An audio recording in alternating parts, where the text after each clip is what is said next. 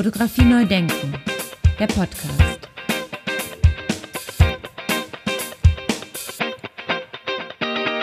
Ja, Annika von Taube schreibt auf ihrer Seite Modern Meta, Kunst und neue Welten.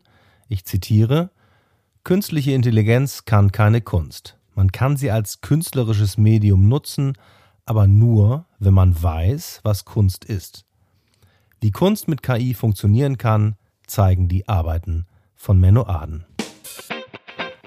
Ja, Menno Aden wurde 1972 in Wiener geboren und studierte Kunst und visuelle Kommunikation von 1993 bis 2000 an der Universität Bremen und an der Hochschule für Künste in Bremen. Er lebt und arbeitet in Berlin. Herzlich willkommen, lieber Menno. Herzliche Grüße nach Berlin. Ja, hallo Andy, danke für die Einladung. Jetzt wollen wir dich mal so ein bisschen kennenlernen. Menno, wie bist du denn zur Fotografie gekommen? Äh, ja, gute Frage. Äh, oder die andere Frage wäre, wie, bin, wie ist die Fotografie zu mir gekommen? Also ein bisschen familiär bedingt. Mein Vater, mein Onkel, die waren so Hobbyfotografen. Äh, mein Onkel hatte da so eine Spiegelreflex, so ein Spiegelreflex-Set mit verschiedenen äh, Objektiven etc. Äh, aber also für mich war das da trotzdem am Ende eher so eine Art verrückte Technik mit vielen Zahlen, wo ich dann doch am Ende nicht so viel von verstanden habe. Äh, warum ist jetzt, wieso nennt man so ein Objektiv jetzt 5, 30 Millimeter Objektiv, wenn das gar nicht so lang ist? und auch irgendwelche Blendenzahlen. Also ich habe das äh, mehr als viel technische Spielerei gesehen und gar nicht so den Sinn dahinter gesehen. Mein Vater hatte eine Rollei-Kamera mit so einem Belichtungsmesser und da fand ich eigentlich eher das Belichtungsmesser selber interessant und irgendwelche Drehknöpfe, äh, dass da hinten dann Bilder entstanden, die man irgendwie so nach einer Zeit abholen muss irgendwo und äh, die dann vielleicht auch noch zur Hälfte verwackelt waren oder unterbelichtet. Das hat mich noch nicht so richtig äh, interessiert. Interessanter fand ich dann eigentlich erst, als mein Bruder sich eine Minox gekauft hatte. Die war technisch nicht so drüber und äh, damit haben wir viel so mit Langzeitbelichtung experimentiert und das fand ich spannend, dass sozusagen eine Kamera mehr sehen kann als der Mensch oder dass die Technik da irgendwie dem Menschen schon überlegen ist. Und Kamera selber verstanden habe ich dann letztlich durch, auch wieder durch meinen Bruder, der hatte sich eine Yps-Kamera gekauft. Also Yps ist so ein früheres Comicheft aus den 80er Jahren gewesen, wo es so Bastelsets gab. Und da war einmal eine Kamera drin aus so verschiedenen Plastikteilen da gab es noch so eine Plastiklinse. Das Ganze wurde so zusammengeklebt und äh, da habe ich dann tatsächlich zum ersten Mal verstanden, okay, da hinten ist ein Film, das wird belichtet, da war nicht so viel Technik dabei und das Ganze ist dann letztlich eine Blackbox, wo man Fotografien mitmachen kann. Äh, die Ergebnisse selber bei dieser Kamera waren nicht so wahnsinnig spannend, eher künstlerisch, also viel Verschwommenes oder Ausschnitte waren eher so recht zufällig. Ein richtiger Game Changer war dann eigentlich erst so in den 90er Jahren. Ein Freund, der war Webdesigner und der hatte eine Digitalkamera, die, eine der ersten Digitalkameras, wo hinten auch so ein Display drauf war. Das war natürlich so mein Ding, dass man sofort ein Ergebnis hat und äh, Dinge auch sofort wieder neu machen kann, manipulieren kann, etc. Und er hatte dann irgendwann auch einen ziemlich guten Rechner äh, und wo Photoshop drauf war. Und das hat, ich, hat mich natürlich äh, noch viel mehr interessiert, so dass man, dass man Bilder jetzt äh, verändern kann und ja die Wahrheit des Fotos fälschen kann.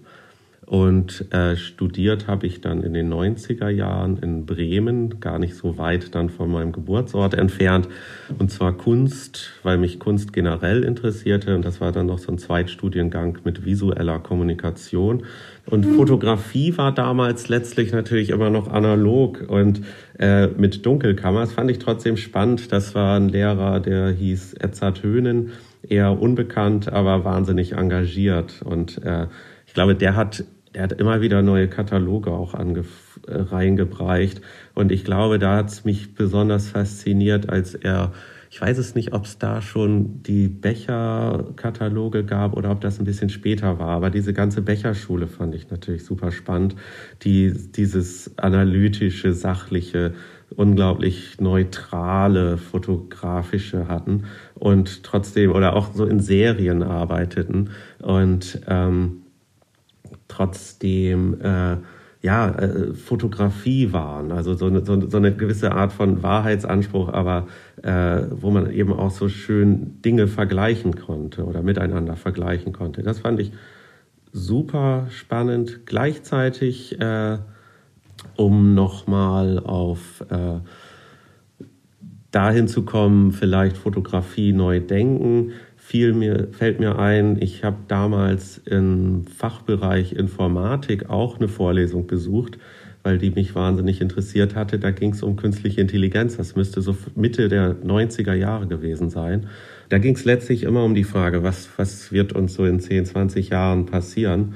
Und auch schon so Themen wie selbstfahrende Autos oder Sprachsimulation und so weiter. Und der sagte auch so, dass es in Zukunft keine, keinen Unterschied mehr gibt zwischen menschlich gemachten Dingen und äh, computergemachten Dingen. Und letztlich warte ich seit dieser Vorlesung immer so darauf, wann diese Prognosen stattfinden. Also was sozusagen äh, oder, oder beziehungsweise vieles hat sich da ja auch schon bestätigt.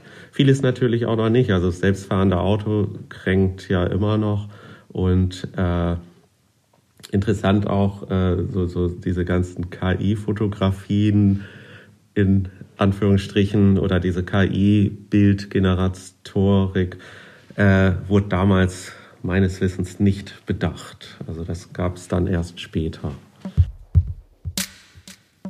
Gab es dann irgendwie eine Kernfrage, die sich so rauskristallisiert hat im Laufe der Zeit, als du dich dann intensiver mit Fotografie beschäftigt hast? Letztlich ist das natürlich sowieso irgendwo immer meine Frage. So ist Fotografie äh, also wie viel Wahrheitsanspruch hat eigentlich Fotografie? Und ähm, ich glaube, in, äh, bei vielen Leuten ist es immer noch so, dass es, dass es die Realität ab, abbildet oder dieses, es ist, so ist es gewesen. Äh, und gleichzeitig, das sagte mein Kunstlehrer früher, nichts ist so subjektiv wie das Objektiv. Also nichts äh, kann, ja, oder, oder es ist immer eine Frage des, des, des Ausschnitts letztlich. Und das fand ich immer sehr spannend. Ich erinnere mich noch, damals gab es die Ausstellung Bilder, die lügen, wo es ja auch viel um Bildmanipulation ging und um Fotomontage und letztlich dieses Thema auch schon, äh, ja, eigentlich schon ganz altes Thema ist. Das gab es dieses berühmte Lenin-Foto, wo Trotzki daraus retuschiert wurde. Und äh, ich glaube, dass das Ganze ähm, auch so ein bisschen diese, diese äh, 90er Jahre ganz gut wiedergespiegelt hat, hat also diese Ausstellung, weil ähm, hier, weil es weil, plötzlich Photoshop gab und da schon alles, nicht, nicht mehr alles so ganz äh, klar war, ist das, kann ein Foto tatsächlich noch die Wirklichkeit abbilden. Ein anderes Ding ist vielleicht noch die Erfindung von Google Earth. Das war damals so auch um 2000 rum, dass man da halt äh, um die Erde reisen konnte, so rein und rauszoomen konnte. Und äh, mich hat da so ein bisschen fasziniert, diese abstrakte Ästhetik oder dieses Zweidimensionale. Was, wie sieht eigentlich so eine ganze Stadt von oben aus? Oder wie sehen eigentlich äh, ja, Landschaften aus, wenn man sie von oben sieht. Das hat man zwar auch immer wieder gesehen, schon so bei Satellitenfotos etc. oder auf Landkarten natürlich, aber äh, dass man da rein und rauszoomen konnte, das war, glaube ich, auch so ein bisschen so ein, sag ich mal, Game Changer bei mir, wo ich dachte, okay, das äh, finde ich spannend. So, also, dass, dass Fotografie ein bisschen raustritt aus diesem Alten vielleicht, dass Fotos immer irgendwas mit Film und Technik zu tun hat und dass äh, auch eine Möglichkeit da war, dass man äh, mit neuartiger Technik neue Bildwelten kreiert. Und dass das nicht unbedingt nur, oder dass das Technik da nicht nur äh, etwas fälscht, sondern vielleicht sogar äh, die Realität besser abbilden kann als äh, Nicht-Technik. Hast du dafür ein Beispiel? Also zum Beispiel diese Serie, die ich gemacht habe mit Room Portraits, wo ich äh, sozusagen diese Google Earth-Idee weiterverfolgt habe und wie ist das eigentlich, kann man Satellitenfotos auch aus eigenen Wohnungen machen. Äh, da äh, denke ich so, ohne das Technische wären diese Einblicke nicht möglich in diese Welt. Also es braucht quasi sozusagen die Manipulation, um Wahrheit abzubilden. Und ich glaube, diese, dieses, äh, diese, diesen Kontrast, den finde ich da, fand ich oder finde ich bis heute wahnsinnig spannend. Fotografie neu denken. Der Podcast. Ja, jetzt ist es ja so, wenn man Kunst studiert, heißt es ja noch lange nicht, dass man danach auch dann quasi als Künstler erfolgreich wird. Ähm, Gab es so einen Moment, wo es dann losgegangen ist bei dir? Äh, ja, es ging letztlich los mit äh, der Serie Room Portraits, aber davor gab es noch diese Serie Panel Flats, ähm, wo man so ähm, Plattenbauten, so Ausschnitte von Plattenbauten sieht äh, und die eigentlich sich gleichen wie ein Ei dem anderen, aber durch dadurch, dass äh, die Fenster immer wieder anders sind oder die Fenstergestaltung anders ist, äh, dass das eine schöne Serie so ergibt. Und ich glaube, dass das beeinflusst hat mich das sicherlich auch nochmal, dass ich wie viele Freunde von mir um 2000 nach Berlin gegangen bin und äh, Berlin mich wahrscheinlich auch stark beeinflusst hat. Ja, dann gehen wir mal so ein bisschen in deine Arbeit rein. Du hast ja schon so ein bisschen auch äh, was erzählt von deiner Motivation und deine Gedanken und deine Fragestellungen. Jetzt bin ich zum Beispiel äh, bei diesen Raumaufsichten das erste Mal auf dich aufmerksam geworden und äh, das ist ja auch ziemlich bekannt geworden oder diese Serie ist ziemlich bekannt geworden. Ähm, wie macht man denn dann eigentlich weiter? Weil dann muss man ja auch liefern quasi. Ja, super Frage, natürlich. Ich glaube, die Frage beschäftigt alle Künstler irgendwo.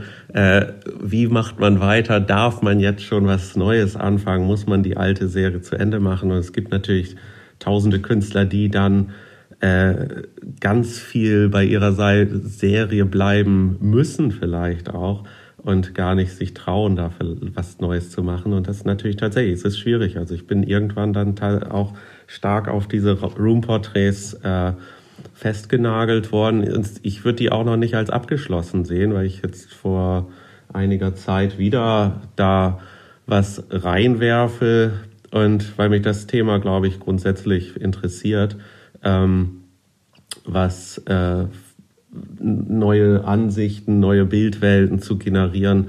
Äh, und äh, auch so konzeptionell finde ich das spannend, äh, dass äh, man durch unterschiedliche neue Perspektiven äh, neue Einblicke hat oder neue Zugänge zu unserer bebauten Umwelt oder zu unserer Architektur, also zu, zu unserer Realität letztlich. Aber letztlich bin ich trotzdem oder ich versuche da immer wieder auszubrechen und äh, arbeite mit verschiedenen oder mehreren Serien, äh, die irgendwo alle was mit Fotografie zu tun haben, häufig aber auch mit Bildmanipulation, äh, um vielleicht auch näher an der Wahrheit zu sein. Ähm, und ich arbeite häufig so in Serien, also gerne auch sehr seriell, weil ich das, ich glaube, da äh, bin ich sehr stark so von den Bechers oder so auch animiert, dass äh, das auch so ein bisschen unsere Welt widerspiegelt, dieses, dieses ewige Technoide vielleicht oder das Maschinelle. Häufiges Thema in meinen Serien ist ja eh, dass äh, der Mensch fast immer fehlt und trotzdem sehe ich darin zumindest äh, so eine Art Porträt von uns Menschen oder vielleicht von der Menschheit generell. Und äh, ein anderes Hauptthema ist sicherlich auch Architektur oder Dinge generell, also was die, die, die Dinge, die uns umgeben, die uns vielleicht ausmachen. Grundsätzlich anderes Thema unserer meiner Serien ist auch, sind so sozusagen Ordnungssysteme, in denen wir leben, also die, oder in denen wir vielleicht auch gefangen sind. Ne? Das fängt ja an mit äh, diesen Plattenbauten, wo man einfach sieht, okay, da sehen, sitzen wir tatsächlich dahinter, hinter den Scheiben. Also da wohnen wir tatsächlich drin. Wir wohnen alle in seltsamen Boxen, äh, müssen uns da irgendwie einrichten. Alles ist rechtwinklig. Äh, ist das, äh, was macht das mit uns sozusagen? Und äh, ich glaube, das kam so ein bisschen auch, damals gab es halt diesen Film Fight Club.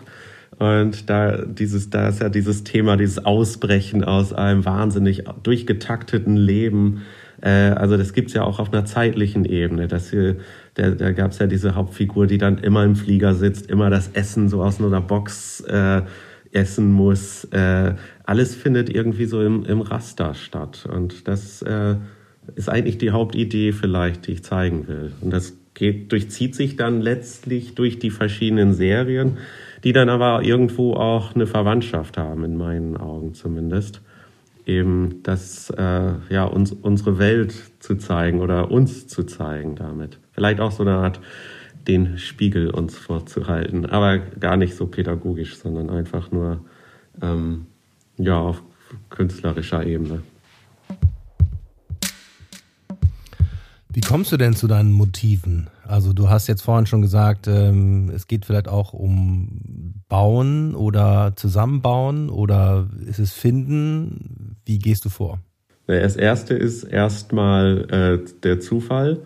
Also ich mache viel Fotos, also mittlerweile natürlich alles mit dem Handy, da sind dann irgendwie mehrere tausend Fotos drauf und äh, das passiert, glaube ich, einfach durchs Fotos machen und ganz viel dann am Ende erst beim Bildschirm durchgucken und reinzoomen und sehen, okay, das ist auch ein interessantes Motiv äh, das, das verfolge ich mal weiter. Also letztlich habe ich sicherlich noch so 20, 30 Serien auf Halde, wo ich so überlege, die, die passen auch irgendwie noch zu diesem Gesamtpaket.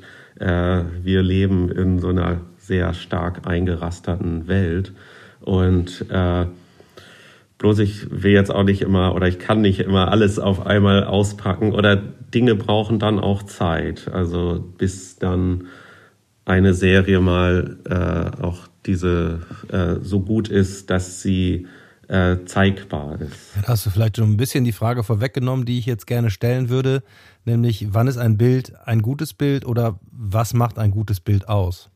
Äh, das ist natürlich generell eigentlich die Gretchenfrage der Kunst. Was, ist ein, was macht eigentlich ein gutes Bild überhaupt aus? Äh, ich glaube, wenn es irgendwie erstmal, also es braucht immer Publikum. Äh, also ich glaube nicht, dass ein Bild gut ist, was in der Schublade liegt. Beziehungsweise da gibt es natürlich sehr viele Bilder, die in Schubladen liegen und die dann nach äh, dem Tod der Künstlerin äh, entdeckt werden und dann gibt es eine große Ausstellung.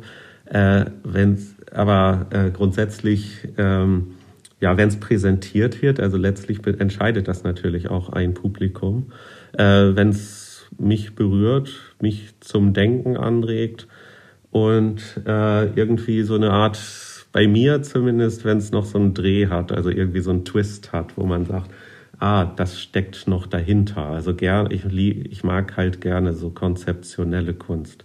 Also der Sonnenuntergang reicht nicht aus, auch wenn der schön aussieht aber äh, spannend wird's erst, wenn man weiß, okay, das ist äh, der Sonnenuntergang ist künstlich oder ist, äh, ist gar keine Sonne, sondern Atompilz oder sowas in der Art. Also wo man merkt, so, okay, es sieht nach etwas aus, ist es aber nicht. Also eigentlich vielleicht, wenn es besser ist, als es scheint. Und ich glaube, so grundsätzlich äh, ist da wichtig, dass es die, den richtigen Zeitpunkt gibt oder den richtigen Ort oder dass da so den, der Zeitgeist eingefangen wird. Ja, da müsstest du ja die aktuelle Diskussion auch sehr, sehr intensiv äh, verfolgt haben, denn äh, da geht es ja dann im Moment richtig ab. Ja, also die Ereignisse überschlagen sich ja gerade. Auch interessant noch, äh, ein Freund schickte mir vor kurzem dieses neue Programm von Adobe, das heißt Firefly. Äh, das funktioniert dann noch visueller und weniger mit so, dass man da Text eingeben muss. Äh, und da gibt es dann schon so die ersten Filme darüber, wie dies funktioniert. Das ist sicherlich auch nochmal ein Game Changer. Da kann man Hintergründe einfach, da schreibt man einfach nur rein, macht den Hintergrund ganz anders oder äh, mach aus der Sommerlandschaft eine Winterlandschaft. Man kann Architektur austauschen oder äh, Porträts gab es da, wo man einen Mensch lächeln lassen konnte und nicht nur mit, den, mit dem Mund, sondern eben auch so mit den Augen, dass sie mitgehen etc. Äh, also da wird uns wahrscheinlich noch einiges um die Ohren fliegen, dass wir dann wirklich nicht mehr wissen, wo das, äh, was ist noch real. Also es, letztlich ist das natürlich alles, sind das tolle Beispiele für ja unser Selbstverständnis, was äh, das fotografische Bild im herkömmlichen Sinne, ob das wirklich noch unsere Wirklichkeit widerspiegeln kann oder wie, ja, oder wie, wie es eben heißt, nichts ist so subjektiv wie das Objektiv oder auch, äh, ja, man kann, man kann nicht, nichts ist so äh, unreal wie ein real gemachtes Bild. Also irgendwie steckt da immer noch auch das, das, die Frage dahinter, was möchte man damit eigentlich zeigen?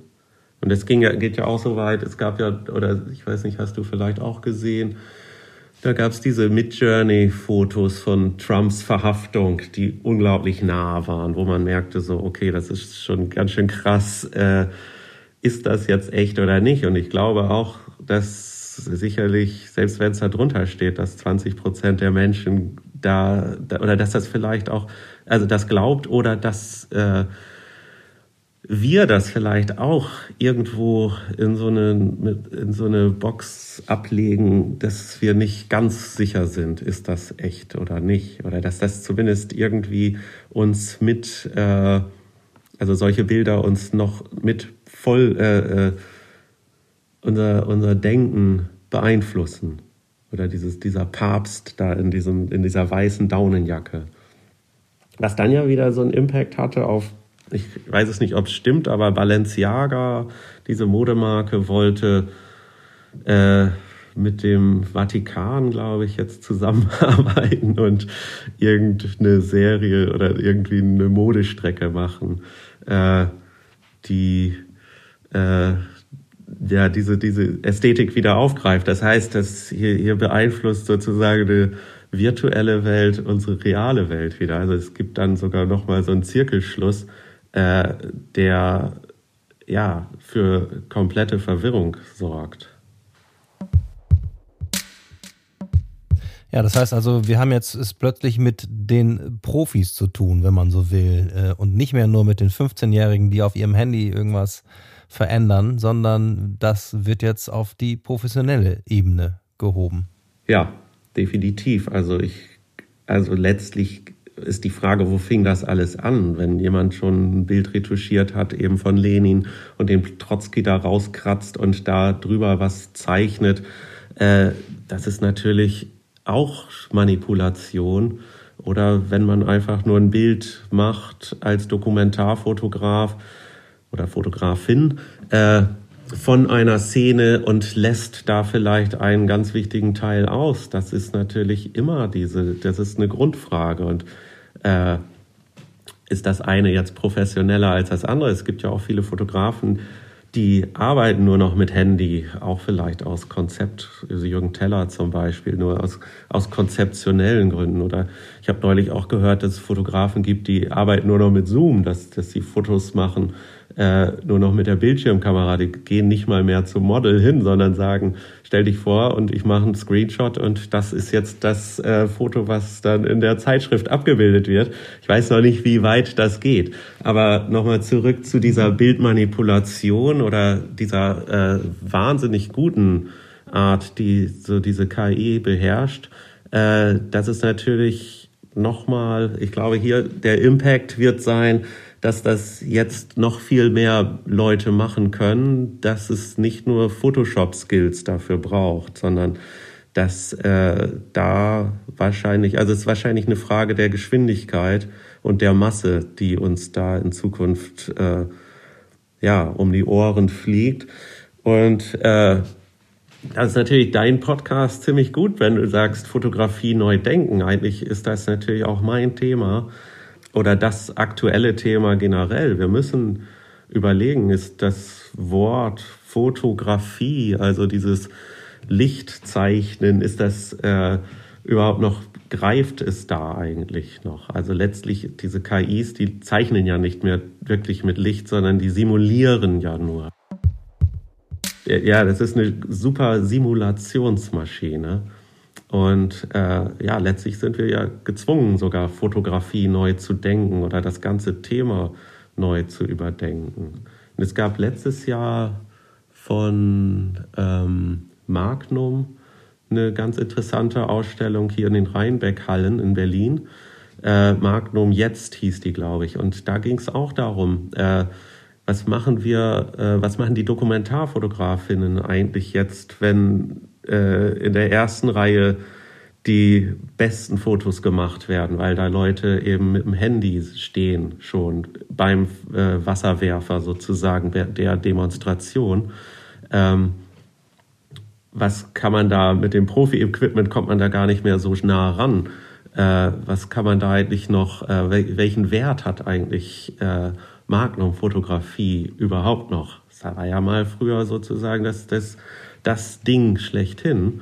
Und äh, da fiel mir so ein bisschen auf, dass die ganz viel jetzt so auch installativ arbeiten, also jetzt äh, Fotos auf Plastik gedruckt haben oder Fotoobjekte äh, gebaut haben oder äh, einer hat dann äh, ein NFT daraus gemacht. Also die, ich glaube, die ganze Dokumentarfotografie muss sich da auch noch mal ganz neu oder wird sich immer wieder neu positionieren müssen, weil halt ja das äh, ich glaube auch so, weil das fotografische Bild äh, oder weil das Publikum ganz gerne diese Authentizität auch hat und da gibt es ja von Hito Style diesen Aufsatz, dass äh, je verwackelter ein Bild ist oder je verschwommener, desto authentischer nehmen wir das wahr.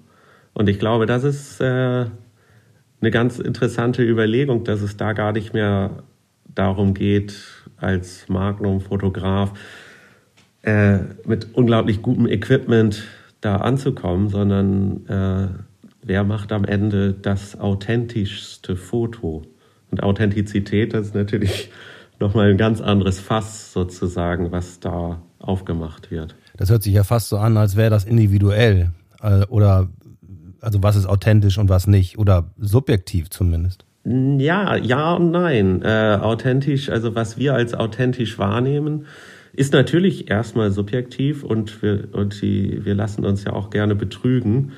Und äh, ich glaube aber, so was, was Hito Style da sagt, äh, je verwackelter, desto authentischer. Ich glaube, das stimmt. Also, dass wir äh, einer verwackelten, einem verwackelten Bild vielleicht mehr Authentizität äh, beipflichten als einem super scharfen Foto.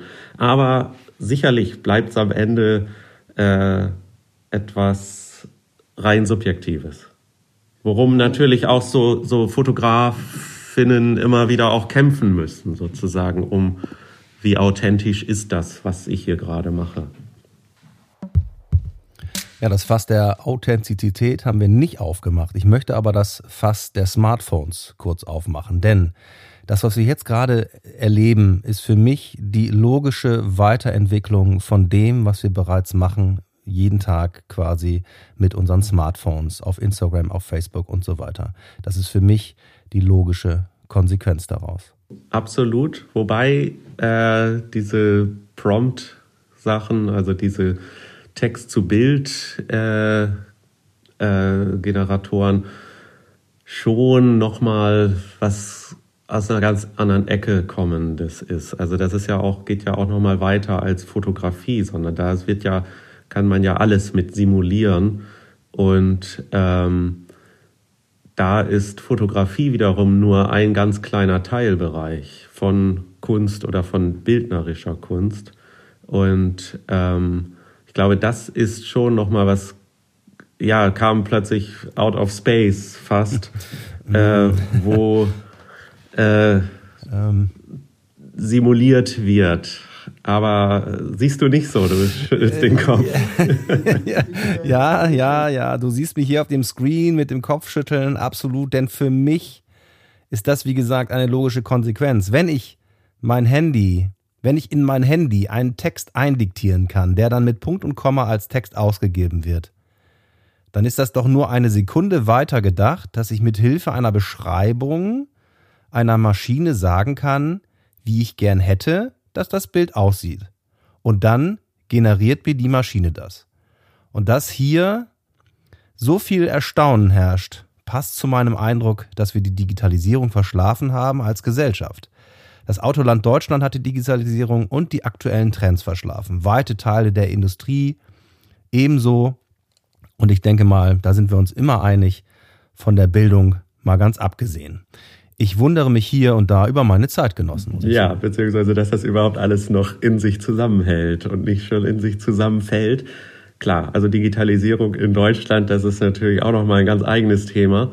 Äh, aber klar, und Fotografie oder die Art von unterschiedlichen technischen Medien oder bildgebenden Verfahren äh, ist dann natürlich ein ganz schöner visueller Spiegel, der das, der das Ganze ganz gut, glaube ich, äh, auf den Punkt bringen kann. Mit einem Bild, äh, dass man mit einem Bild irgendwie oder mit einer Bilderserie bei mir gerne äh, erzählen kann, was, wo, wo wir stehen vielleicht auch oder was möglich ist, aber also nicht, aber nicht nur äh, im Sinne von äh, hier, das ist jetzt alles schon möglich, also nicht so eine Leistungsschau, sondern vielleicht auch, also ich denke da jetzt so ein bisschen an meine letzte Serie, wo man vielleicht auch äh, überlegt, äh, was kann diese Technik und was kann sie nicht. Also es, ich denke auch so die Zukunft von diesen Bild-Text-Generatoren oder wenn es dann überhaupt noch Bild oder wenn es dann überhaupt noch Text ist, äh, wird wahrscheinlich auch sein, dass das äh,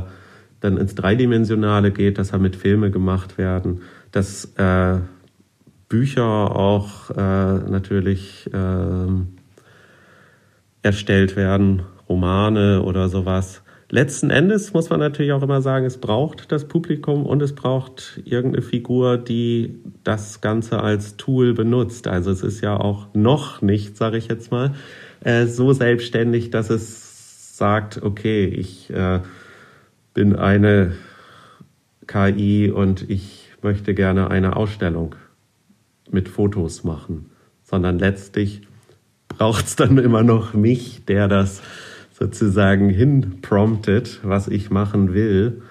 Und äh, um noch mal kurz auf meine letzte Serie zu kommen, da habe ich unendlich viele Bilder natürlich gemacht. Und dann ist es die Frage, wie wählt man das Ganze aus? Also ich glaube, es verschiebt sich so ein bisschen die Arbeit vom Fotografen hin zum Bildredakteur. Also dass man am Ende irgendwie tausende von Fotos hat und dann überlegt, wie funktionieren, wie funktionieren die am besten äh, auch in einer Ausstellung? Wie groß drucke ich die aus? Wie äh, zeige ich die? Wie ordne ich die Bilder zusammen an und so weiter? Also das, das waren dann doch wieder physische Fragen. Da gibt es sicherlich auch KIs zu, die das ganz gut können oder irgendwann. Aber äh, letztlich bleibt es immer noch ein Tool, also noch nicht äh, etwas, was sich komplett verselbstständigt. Aber wir sind 2023 und wenn man diesen Podcast irgendwie in fünf Jahren mal anhört, äh, lachen die Leute wahrscheinlich oder sagen, äh, hat sich, also entweder klingt es wahnsinnig hoffnungslos veraltet schon wieder oder äh, ja, wir, äh, wir wissen es einfach Überhaupt nicht. Da passiert gerade wirklich zu viel. Ich habe mal gelesen, dass wir ja nur 95 Prozent unseres Gehirnpotenzials sozusagen, unseres IQs, wenn man so will, nutzen. Und ich glaube, dass wir nur durch diese Dinge, die wir dann zulassen, also unser Gehirnpotenzial aus, ausschöpfen oder erweitern können, dass wir also die nächsten fünf Prozent äh, dadurch ähm, an, anteasern und triggern, dass wir dann sozusagen uns als Menschheit vor allen Dingen weiterentwickeln.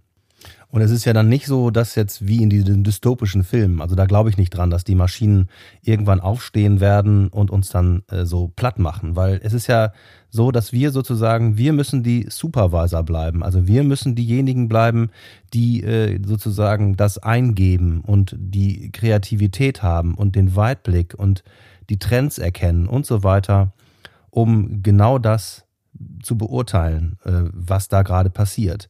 Also es ist ja auch nicht mehr so, dass wir jetzt sozusagen die kraftvollen Holzfäller sind. Also nicht mehr die körperliche Stärke ist zum Beispiel entscheidend äh, in der Menschheit, äh, sondern das, was er generiert, also das, was er als, als Ideen auf den Weg bringt. Und deswegen müssen wir joggen gehen. Also wenn wir immer noch Holzfäller wären, zum Beispiel, dann bräuchten wir ja nicht mehr joggen gehen, dann wären wir ja körperlich durchtrainiert.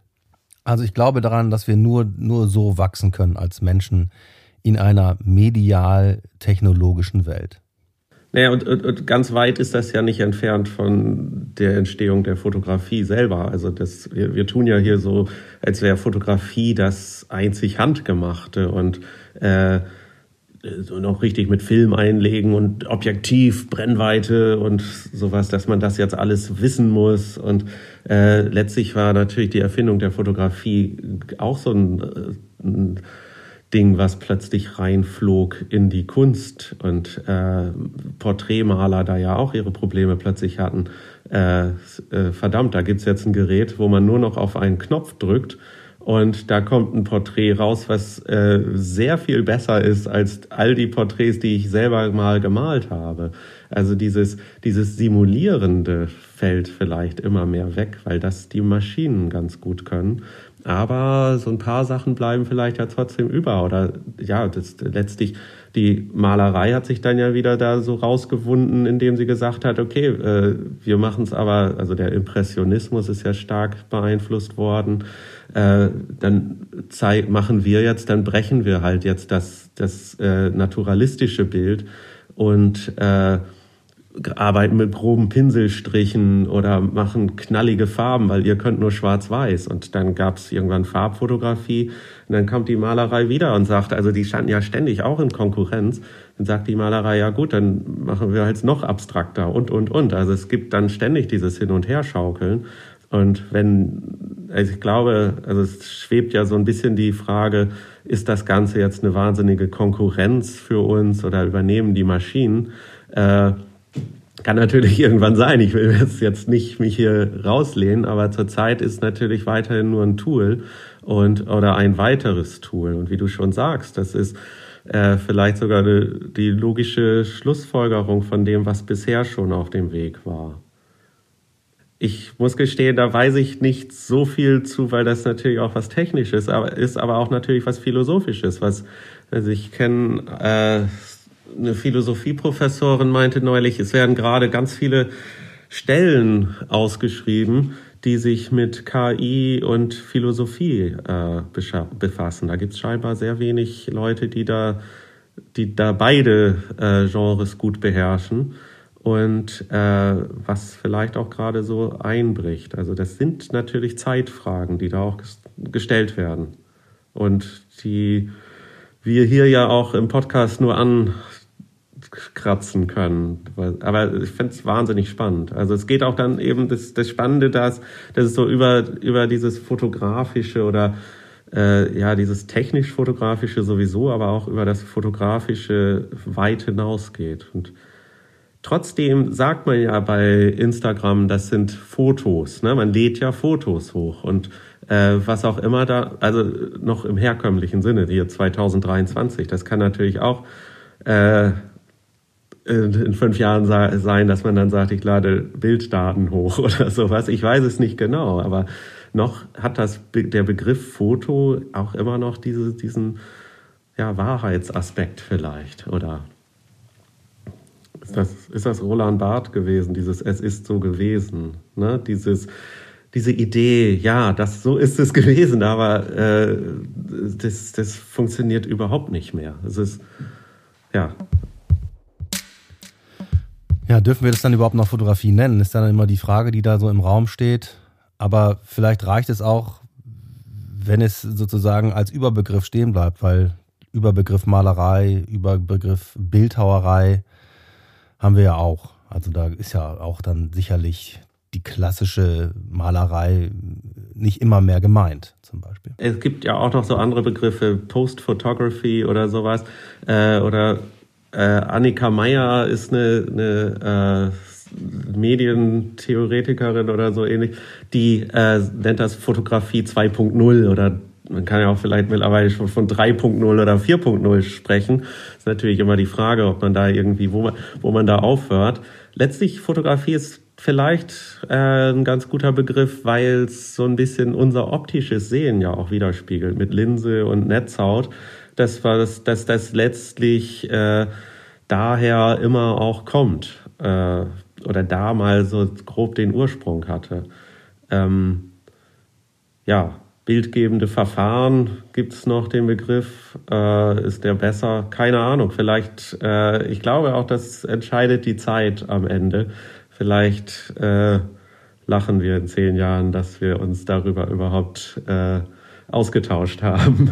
Und dass das, da gibt es dann vielleicht schon wieder einen neues, neuen Begriff. Oder man es bleibt bei dieser Krücke, was vielleicht auch ganz gut ist und äh, ja, wie du sagst, in der Malerei ist das das Gleiche. Äh, ist, ist, dass das auch nicht mehr alles Malerei ist, was heute als Malerei ausgestellt wird. Also ja, das sind Definitionsfragen. Ja, wir haben ja immer den, den Drang danach, ne? es zu definieren, in eine Schublade zu stecken, einzuordnen.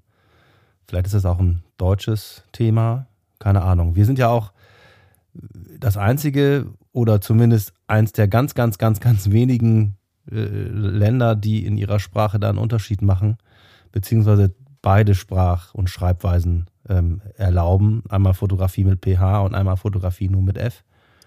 Da stehen wir auch ganz alleine. Das, das ist ja mal, das ist ja auch, das zeigt ja eigentlich nur die, das, wie, wie altmodisch da noch gedacht wird.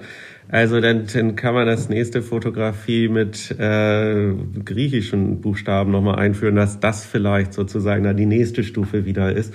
Ich glaube, da, äh, ja, man, man also letztlich, ich glaube nicht, ob das, ich glaube nicht unbedingt, dass das ein deutsches Phänomen ist, sondern ich glaube, dass der Mensch da natürlich auch äh, Dinge versuchen will zu verstehen. Aber äh, oder dass, dass man halt nach so einem Thema, nach einem Überbegriff sucht, was ja dann auch immer nur Sprache ist. Ja, grundsätzlich ist das natürlich, äh, verhaspelt man sich da schnell. Und ist, glaube ich, ganz gut, wenn man das dann einfach nur Krücke nennt. Also eine gute Krücke ist, glaube ich, eine besser als keine Krücke. Absolut. Vielen Dank für das Schlusswort, lieber Menno. Alles Gute und bis demnächst. Äh, vielleicht mal persönlich hoffentlich. Alles Gute nach Berlin. Ja, vielen Dank für die Einladung. Hat mich sehr gefreut, äh, diese äh, sehr philosophischen Themen auch mal zu besprechen in deinem Podcast. Ja, wer mehr wissen will über die Arbeit von Menno Aden, der kann sich informieren unter www.mennoaden.com. Alles in einem Wort, mennoaden.com. Ja, all diese Informationen sind wie gewohnt in den sogenannten Show Notes zum Anklicken aufbereitet. Unter anderem auch ein Link zur aktuellen Arbeit Devices von äh, Menno Aden da geht es dann darum, wie man mit KI Kunst macht, zum Beispiel.